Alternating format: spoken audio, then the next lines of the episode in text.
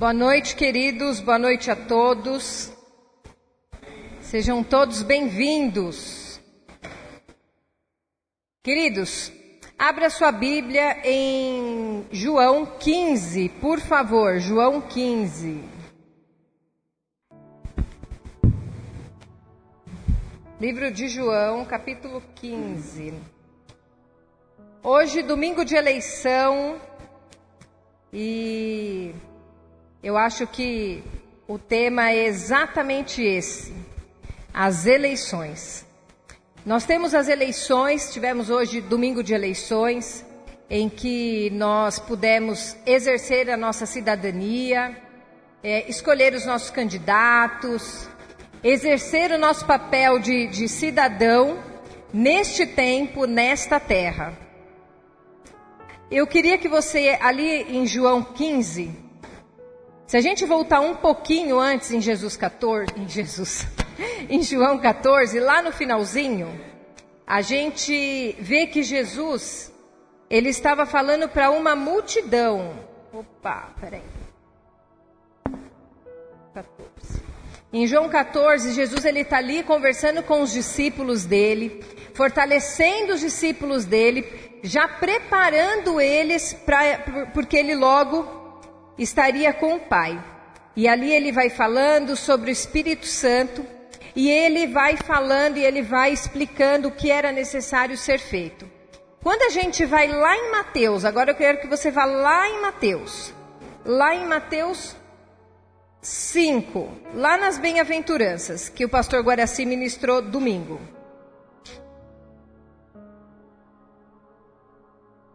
Em João 14, nós temos ali Jesus conversando com os discípulos, preparando os discípulos dele, fortalecendo a todos eles. E aí a gente vai lá para Mateus 5.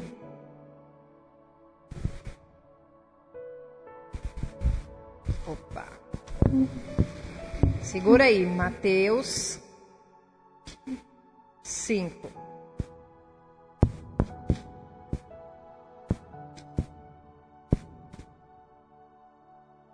Vamos lá. Segura aí. Mateus 5 e a gente está lá em João 14. Se a gente vê João 14, lá no versículo 15, diz assim: Se vocês me amam, obedecerão aos meus mandamentos. Aí nós vamos lá no versículo 21. Quem tem os meus mandamentos e lhes obedece, esse é o que me ama. Aquele que me ama terá amado do meu Pai e eu também o amarei e me revelarei a ele. E aí a gente vai lá no versículo 23. Respondeu Jesus: Se alguém me ama, obedecerá a minha palavra. Meu Pai o amará e nós viremos a ele e faremos morada nele. É interessante que num trecho tão curto, se você for ver, versículo 15, 21 e 23, Jesus ele fala exatamente a mesma coisa para os discípulos, porém ele fala a mesma coisa três vezes de formas diferentes. Então ele diz ali: Se vocês me amam, obedecerão os meus mandamentos. Quem tem os meus mandamentos e lhe obedece, esse é o que me ama. E aí a gente tem de novo: se alguém me ama, obedecerá a minha palavra. Amar a Jesus é isso é seguir os mandamentos dele. Se você ama Jesus, você segue os ensinamentos dele. Não é uma questão de ser um dever religioso, uma obrigação, aquele negócio de religiosidade. Não, não é isso, não é nada disso. Mas é sim fazer isso por amor a Ele. É uma obediência em amor, com alegria e radical. As crianças cansam de me ouvir falar a obediência imediata com alegria, uma obediência radical. Esse é o convite que Jesus nos faz. Que nós, se nós amamos Ele, nós amamos a Jesus, nós devemos obedecer os mandamentos dele. E aí ele diz: se você me ama, você obedece. E depois ele diz ainda assim: se você obedece, você me ama. Então, assim, não tem como você fugir. Se você. É, que nem a, a, É mais crocante do, do que a, da bolacha lá. É mais fresquinho porque vende mais ou vende mais porque é fresquinho? É exatamente isso. Se você ama Jesus, você obedece a Jesus. Se você obedece a Jesus, você ama Jesus. E no versículo 24, um pouquinho mais à frente, bem pouquinho, aquele que não me ama não obedece às minhas palavras. Essas palavras que vocês estão ouvindo não são minhas, são de meu Pai que me enviou. Queridos, amar a Jesus, seguir os ensinamentos de Jesus, não é fácil. Não é fácil para mim, não é fácil para você, não é fácil para ninguém. É muito difícil. É muito difícil porque a gente precisa matar o nosso eu, a gente precisa matar as, a o nosso egoísmo e a gente precisa conseguir controlar os nossos desejos. Aí a gente volta lá em Mateus 15, Mateus 5, que o pastor Guaraci é, ministrou semana passada sobre as bem-aventuranças. Aqui a gente tem o Sermão do Monte, em que o Senhor vai, ele vai dar todas as instruções. Essa é a mensagem mais longa que a gente vai ter na Bíblia. E ela foi pregada por Jesus. Então, é a pregação, é a melhor pregação que você já vai poder ter ouvido. A melhor pregação é essa daqui e do melhor pregador que já existiu na face da terra, no céu, debaixo do céu, debaixo da terra, em qualquer lugar. É Jesus Cristo. E aqui, neste, nesse sermão do monte, Jesus, ele é, é muito legal porque aqui no versículo, no capítulo 4, no finalzinho, Jesus ele está falando para uma, uma multidão. Ele não está falando somente para os discípulos, somente para um pequeno grupo. Ele está falando para uma grande multidão. Ali haviam sábios, haviam mestres, haviam pessoas que simplesmente não tinham nenhum tipo de conhecimento. Jesus falava para todos de uma forma igualitária. E ele era muito honesto em tudo aquilo que ele falava. E ele nos convida a viver esta palavra. Né? Por que, que eu falei das eleições? toda a igreja, ela possui um regulamento, ela possui uma norma de conduta. É, dentro da sua casa, você tem instruções de como você deve se comportar. Na escola, no condomínio, nós temos uma Constituição Federal em que nós sabemos o que nós podemos e aquilo que nós não podemos. E com o reino de Deus não é diferente. A Constituição do reino de Deus, o manual de como a igreja deve se portar, está aqui em Mateus 5, 6 e 7. E Jesus ele foi muito claro ao, ao dar esta constituição para nós. É trazermos o reino dos céus na terra hoje, através desses três capítulos. E é possível sim nós vivermos essa mensagem. Porque Jesus viveu e ele mostrou que é sim possível vivermos essa mensagem. Através dessa mensagem aqui, do Sermão do Monte, eu não vou conseguir falar dos capítulos, a gente não vai ler capítulos 5, 6 e 7, mas eu gostaria que vocês, durante essa semana, que vocês meditassem nesses três capítulos para que vocês possam compartilhar na célula. Então medite, são três capítulos, é muito gostoso de você ler. E aí vai ser muito importante você fazer essa reflexão, porque através desses três capítulos você vai ter condições até mesmo de medir o seu crescimento espiritual. E o seu crescimento espiritual, você não vai medir ah, comparando-se com alguém. Ah, eu vou me comparar com o pastor Rodney, vou me comparar com o César, vou me comparar com o Romildo, vou me comparar com a Rita.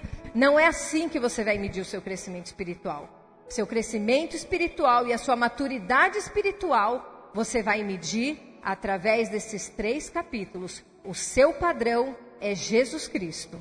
O Sermão do Monte, ele fala como a gente deve se comportar, assim como a gente tem na nossa nação, a gente tem dentro da igreja, em qualquer outro lugar. Se você, vamos lá, Mateus 5, versículo 48.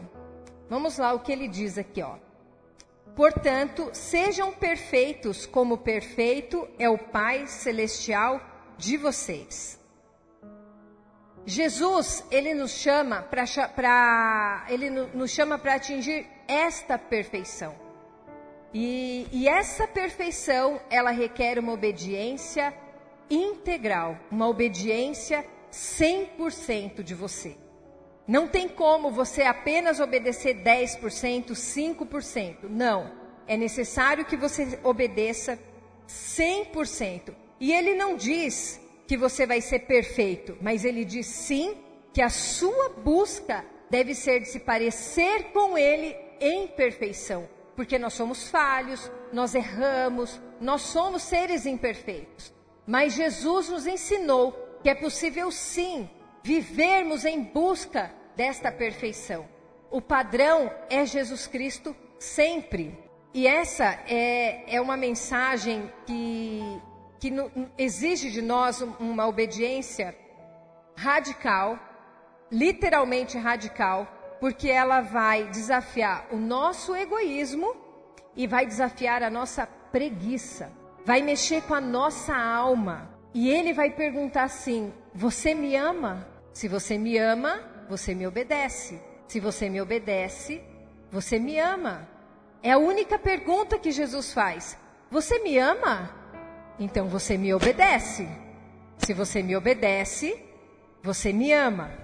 Aqui no Sermão do Monte, a gente vai ter oito condições, posturas que nós devemos colocar o nosso coração diante do Senhor.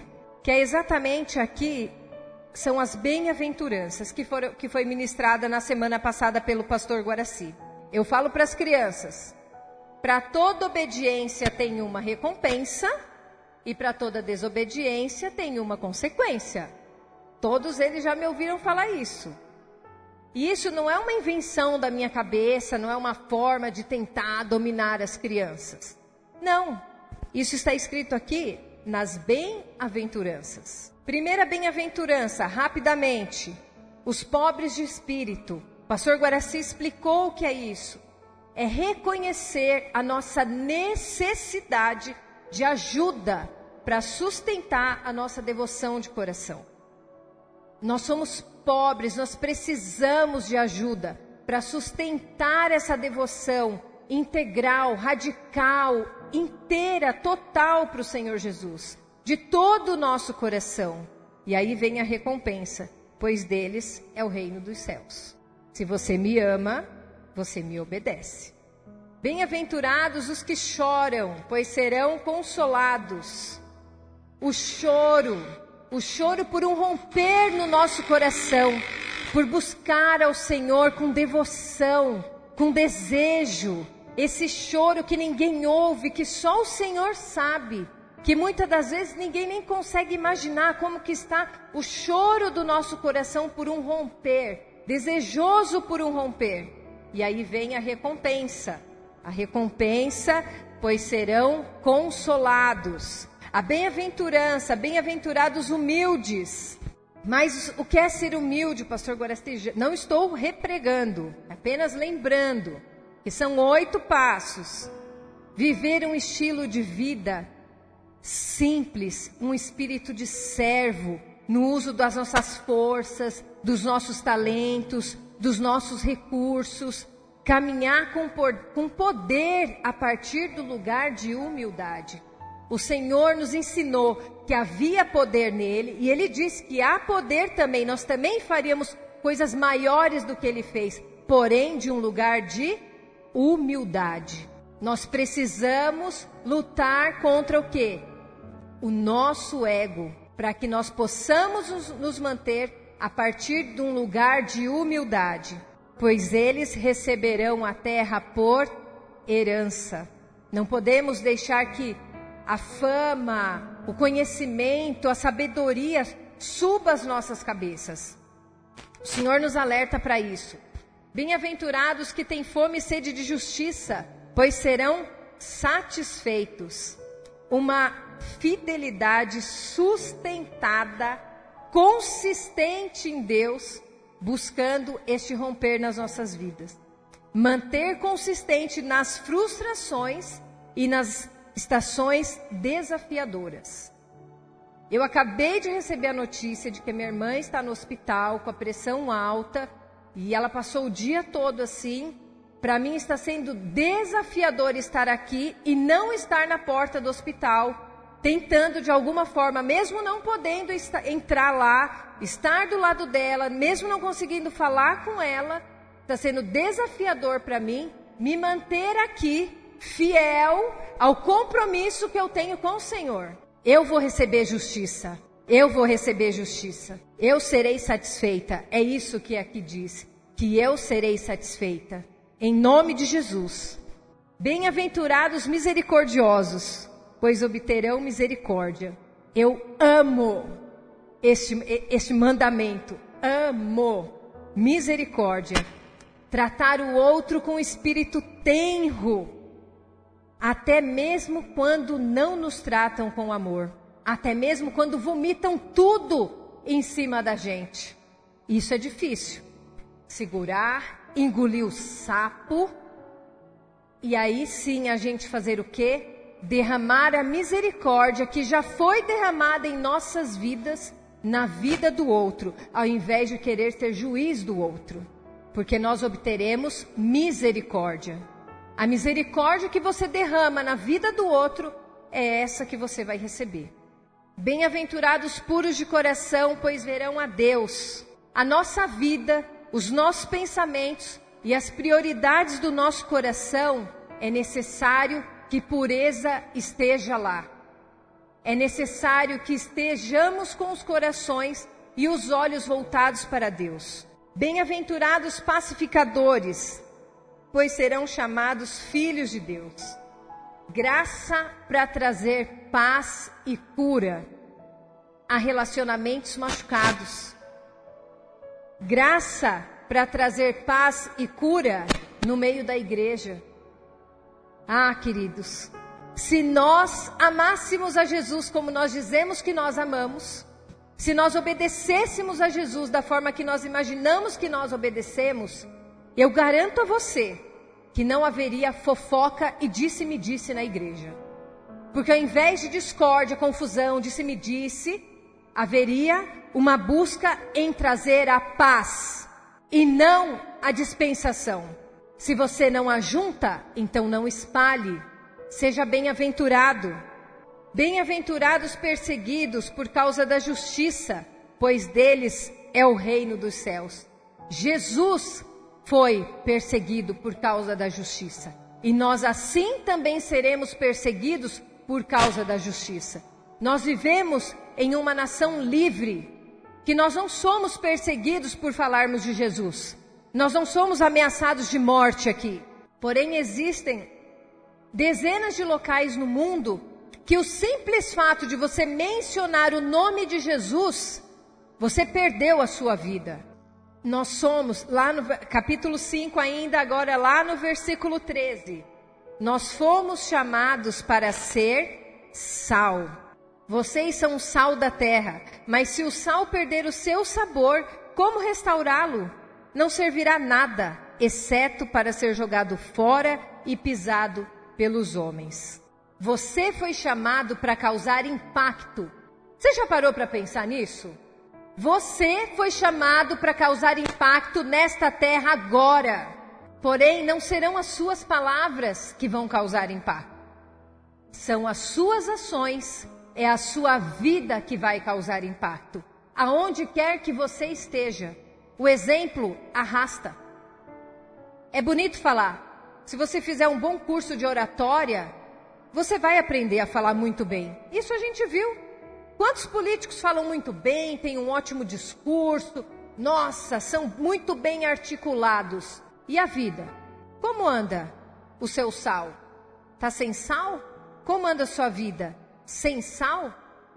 Você foi chamado para trazer impacto nesta terra.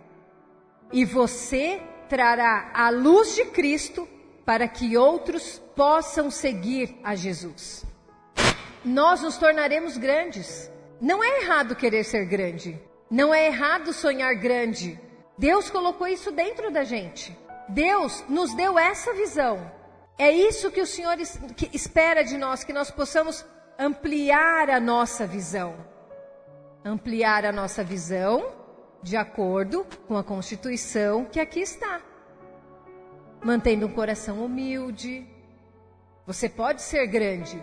Jesus era grande, mantendo-se no coração humilde, numa posição humilde, mantendo-se no lugar humilde. Você vai ser grande, sim, através da paz que você vai trazer aonde você estiver.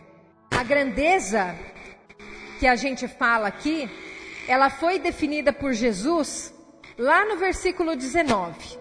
Todo aquele que desobedecer a um desses mandamentos, ainda que dos menores, e ensinar os outros a fazerem o mesmo, será chamado menor no reino dos céus.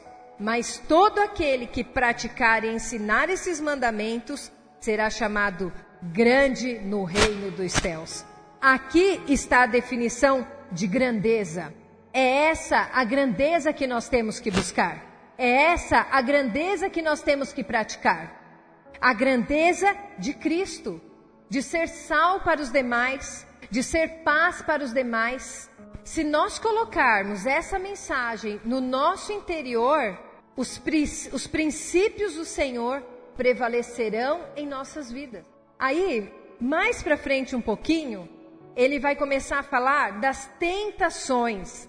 Ali entre os versículos 21 e 48, aqui do capítulo 5 ainda, ele vai falar sobre as tentações. Mas que tentações são essas que nós devemos resistir? O Senhor fala de seis tentações. Deus, ele abomina o pecado. Ele odeia o pecado. Se tem algo que tira, que, puxa, Deus não suporta, é o pecado. O pecado, ele nos mata. O pecado, ele nos traz destruição. Ele traz morte aos relacionamentos. Ele traz morte na família. E Jesus, ele nos ensina para que nós possamos nos proteger. Ele nos dá sabedoria. Olha, foge, foge do pecado.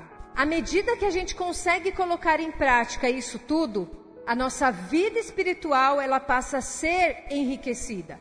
Ele pede que a gente fuja da ira, da imoralidade, do desrespeito ao matrimônio, dos falsos compromissos, da vingança, de viver com espírito de retaliação. Você me ama, mas você quer vingança. Você me ama, mas você quer justiça com as suas próprias mãos. Você me ama, mas você quer o pecado do outro exposto. Você me ama, você me ama, você me obedece.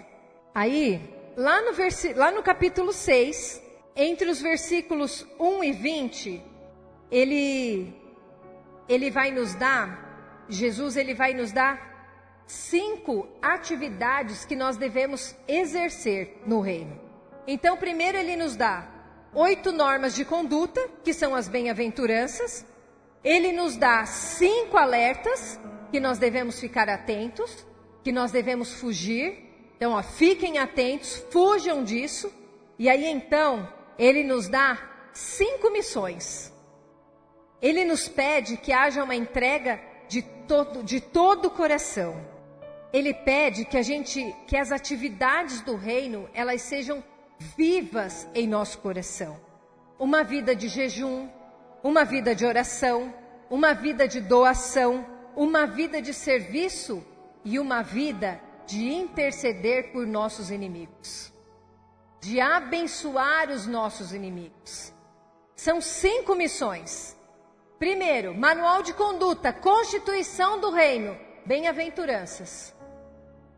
Amados, se a gente conseguir viver as bem-aventuranças, a nossa casa muda, a nossa igreja muda, o nosso trabalho muda, a nossa escola muda, a nossa nação muda. Nós fomos chamados para instituir o reino do Senhor neste tempo e agora. Isso não é para os jovens apenas. Ah, não é para a molecada que está ali sentada. Não. Isso é para todos nós, desde aqueles mais experientes até os menos experientes. E nós, como pais, tios, servos de Deus, homens e mulheres de Deus, fomos chamados para preparar uma geração para instituir e viver este reino na terra. Não é quando eles forem maiorzinho, quando forem adolescentes, estiverem ah, no grupo de jovens que a gente vai preparar os jovens para isso. Não, é agora. É neste momento. É com a Amanda que está para nascer. É através dos bebês que estão para nascer. É através do bebê que está no ventre das mães. Nós devemos preparar esta geração agora. Não tem mais tempo. O reino precisa ser instituído para que ele venha. O Senhor só virá quando o reino dele estiver instituído na terra. Em Mateus 6, do 19 ao 24, Mateus 6, do 19 ao 24, não acumulem para vocês tesouros na terra, onde a traça e a ferrugem destroem, e onde os ladrões arrombam e furtam. Mas acumulem para vocês tesouros nos céus, onde a traça e a ferrugem não destroem, e onde os ladrões não arrombam nem furtam. Pois onde estiver o teu tesouro, aí também estará o teu coração. Para recebermos mais de Deus, precisamos posicionar os nossos corações. Se você não posicionar o seu coração, não tem como você receber mais de Deus. Em Mateus 6, do 20 ao 34, vamos lá. Mas acumulem para vocês os tesouros nos céus, onde a traça e a ferrugem não destroem, e onde os ladrões não arrombam nem furtam, pois onde estiver o seu tesouro, aí também estará o seu coração. Os olhos são a candeia do corpo. Se os seus olhos forem bons, todo o seu corpo será cheio de luz. Mas se os seus olhos forem maus, todo o seu corpo será cheio de trevas. Portanto, se a luz que está dentro de você são trevas, que tremendas trevas são. Ninguém pode servir a dois senhores, pois odiará um e amará o outro, ou se dedicará a um e desprezará o outro. Vocês não podem servir a Deus e ao dinheiro. E aí ele começa a discorrer sobre as preocupações da vida. Não se preocupem com sua própria vida, quanto ao que comer ou beber, nem com o seu próprio corpo, quanto ao que vestir. Não é a vida mais importante que a comida e o corpo mais importante que a roupa? Observem as aves do, as aves do céu. Não semeiam, nem colhem, nem armazenam em celeiros. Contudo, o Pai Celestial as alimenta. Não têm vocês muito mais valor do que elas? Quem de vocês, por mais que se preocupe, pode acrescentar uma hora que seja a sua vida? Por que vocês se preocupam com roupas? Vejam como crescem os lírios do campo. Eles não trabalham nem tecem. Contudo, eu lhes digo que nem Salomão, em todo o seu esplendor, vestiu-se como um deles. Se Deus veste assim a erva do campo, que hoje existe e amanhã é lançada ao fogo, não vestirá muito mais a vocês, homens de pequena fé? Portanto, não se preocupem dizendo: que vamos comer? Ou que vamos beber? Ou que vamos vestir? Pois os pagãos é que correm atrás destas coisas. Mas o Pai Celestial sabe que vocês precisam delas. Busquem, pois, em primeiro lugar o reino de Deus e a sua justiça, e todas essas coisas lhes serão acrescentadas. Portanto, não se preocupem com o amanhã, pois o amanhã trará suas próprias preocupações. Basta cada dia o seu próprio mal. Foi exatamente o que o Romildo nos falou. Buscando Jesus com confiança e provisão. Suficiência de Deus. Para de olhar a grama do vizinho. Para de olhar o que o outro tem, o que você não tem. Mas aonde está o teu tesouro? Para que se preocupar com isso? Você vai perder tempo com isso ainda? Confiança de que o Senhor nos responderá. Confiança de que Ele ouve as nossas súplicas. Confiança de que Ele nos ouve. Sem fé, não iremos agradar a Deus. Isso é fé. É confiar. À medida que eu busco mais de Deus, que eu peço cada vez mais essas coisas, mais isso vai sendo formado na minha vida. E aí a gente passa a viver a convicção de que a transformação do nosso estilo de vida através da palavra de Deus nos trará recompensas. O Senhor, ele não nos atrai por recompensas. Porque seguir a Jesus não é fácil. Todos que chegavam para Jesus, Senhor, Senhor, o que, que eu faço? O que, que eu faço? Larga tudo e me segue. Largar tudo e seguir a Jesus não é fácil. Quem disse que é fácil? Ele não falou que era fácil. Muito pelo contrário, é difícil. Você vai, você vai, você vai sofrer perseguição no seu ambiente de trabalho. Vai sim. Ah, lá, lá os crentes. Ah, mas não é crente? Ih, canso de ouvir isso. Canso de ouvir isso da minha família. Canso. Até, meus, até as crianças ouvem. Até as crianças ouvem. Ué, mas não são crentes? Ué, mas não são crentes? Sim, são crentes, são crianças, são carne e osso, que nem eu e você. Aí a gente tem que o quê? Bem-aventurança, Senhor. Vamos lá. Tenho que ser luz, tenho que ser sal. Tenho que trazer a luz. É fácil? Não é. É muito difícil. Quantos que seja o jovem rico? Senhor, o que, que eu faço? Deixa tudo, doa tudo e me segue. Abraão, obediência radical. Eu amo Abraão. Sai, do, sai da tua casa, do meio da tua parentela e vai para a terra que eu vou te mostrar. Eu não estou te mostrando agora.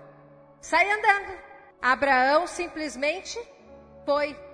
Senhor, mas será que eu posso levar aquele cobertorzinho que eu gosto? Eu gosto tanto daquele meu paninho. Era o paninho que minha mãe tinha me dado quando eu era bebê. Eu queria carregar ele. Foi assim?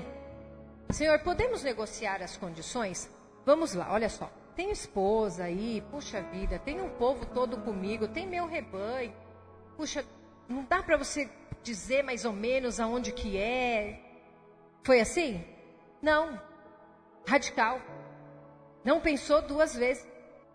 Quando nós começamos a transformar o nosso estilo de vida, a gente começa a sentir, ó, o vento de Deus soprando na nossa vida. Ai, Jesus, obrigado por esse ventinho. Eu sinto agora o vento de Deus soprando na minha vida, porque eu estou descansada, que a minha irmã está lá no hospital, que a Amanda vai ficar bem, em nome de Jesus, a minha irmã também, e eu serei sal e luz na vida delas.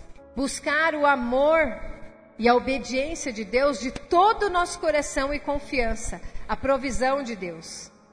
Gente, o desafio chega a tribulação chega. Quando a gente decide seguir os caminhos do Senhor, é, isso é desafiador. E sabe o que, que isso vai custar? Tudo. Seguir a Jesus vai custar tudo. Você está disposto a pagar este tudo? Se vocês me amam, obedecerão aos meus mandamentos. Quem tem os meus mandamentos e lhe obedece, esse é o que me ama. Aquele que me ama será amado por meu Pai, e eu também o amarei e me revelarei a ele. Vai custar tudo. Não vai custar um pedacinho, não vai custar um pouquinho. Vai simplesmente custar tudo.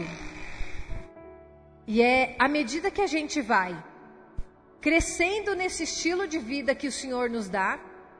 Nós temos lá oito, oito condutas, nós temos seis alertas, e aqui a gente tem cinco missões. À medida que a gente vai crescendo nesse estilo de vida, a gente passa, a gente começa a ficar tentado a julgar os outros. Olha lá, Mateus 7. Por isso que vocês depois vão precisar estudar em casa capítulos 5, 6 e 7. Façam disso uma leitura, se possível até diária, para que isto esteja bem enraizado no seu coração. Aí lá no capítulo 7, Jesus fala o julgamento ao próximo.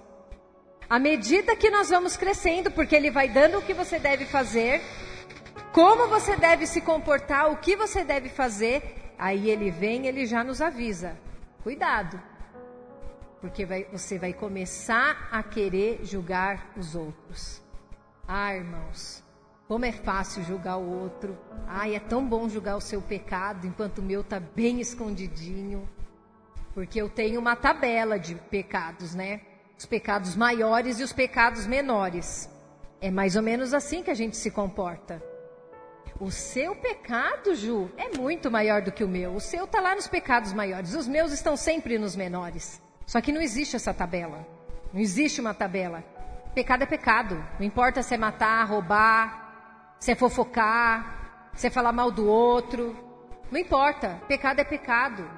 Não queira julgar o pecado do outro achando que o seu pecado é menor ou que você é superior a outro. É isso que ele diz aqui. Não julguem para que vocês não sejam julgados, pois da mesma forma que julgarem, vocês serão julgados, e a medida que usarem também será usada para medir vocês. Bem-aventurados os misericordiosos, pois alcançarão misericórdia. Senhor, tem misericórdia de mim. Perdoa todos os meus pecados. Mas dela ali não. Dela é muito grave. Por favor, o senhor tem que falar de púlpito. Se der pra gente colocar uma notinha no jornal, vai ser melhor. Ué, mentira? Não, pura verdade. Pura verdade. Vocês estão vendo como Jesus ele é honesto? Ele é brutalmente honesto. É na lata, é na lata. Ué, não tem meias palavras. Não tem um, olha. Não, é na lata, não tem como. Se você julgar, você também vai ser julgado da mesma forma.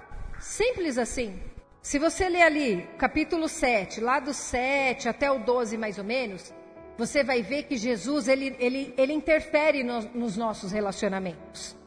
Justamente quando ele começa a falar sobre julgamento ao próximo, ele interfere nos nossos relacionamentos, porque ele deseja, ele anseia e ele espera que nós coloquemos em prática as bem-aventuranças, que todo o código que está ali, a constituição que ele deixou, que seja colocado em prática. Aí mais para frente ali, Jesus ele nos chama entre o 7 e o 12 ali também, ele nos chama a um lugar de oração. Ele nos convida a esse lugar de oração, de devoção extravagante, de entrega sem reservas. É ali que a gente tem que, que, que, que se derramar na presença do Senhor. Se você acha que você se sente injustiçado, é na presença do Senhor, é através da oração que você deve fazer. Não recue de buscar ao Senhor de todo o seu coração. Não escolha, que aqui ele fala da porta estreita. Não escolha entrar pela, pela porta larga. Busque a porta estreita. Porque não é fácil. Não é fácil. É uma luta constante do nosso eu, do nosso egoísmo e da nossa preguiça para que a gente consiga alcançar o patamar de perfeição que Jesus lá nos falou. Perfeição de sermos parecidos com Ele e de sermos luz e de levarmos outros a estarem nesse mesmo patamar e não de se achar superior aos outros. Não dê ouvidos a nenhum tipo de mensagem que ensine algo diferente do que esta mensagem, capítulos 5, 6 e 7. Não ouça, porque isso é uma graça falsa e é uma prosperidade carnal, superficial. Nem todos escolherão o caminho, Jesus já fala isso. É uma mensagem difícil e tem pessoas que vão querer o caminho menos difícil. Sempre haverá sábios e tolos. E aí é o que ele fala aqui do tolo, que ele diz que nós precisamos, você leia lá até o versículo 20, até o, até o versículo 29, hein? Não vai esquecer que ele está falando aqui sobre ser prudente e insensato, do 24 ao 28. Os sábios amarão essa mensagem que Jesus falou. E essa mensagem será fundamental para o seu crescimento. Os tolos, os que foram para o caminho mais fácil, esses não terão alicerce. Porque a hora difícil vai chegar e chega para todo mundo. E quando a tempestade da vida chega, tudo vai à ruína. família, relacionamento, a gente passa a experimentar as dores do pecado. Então, permita que esta mensagem te chame a sabedoria. A nossa obediência, ela vai ser testada. E eu espero, em nome de Jesus, que esses três capítulos mudem a vida de todos nós. Que seja a nossa conduta aqui dentro da igreja, que seja a nossa conduta em nossas casas, que seja a conduta aonde quer que nós estejamos. Amém?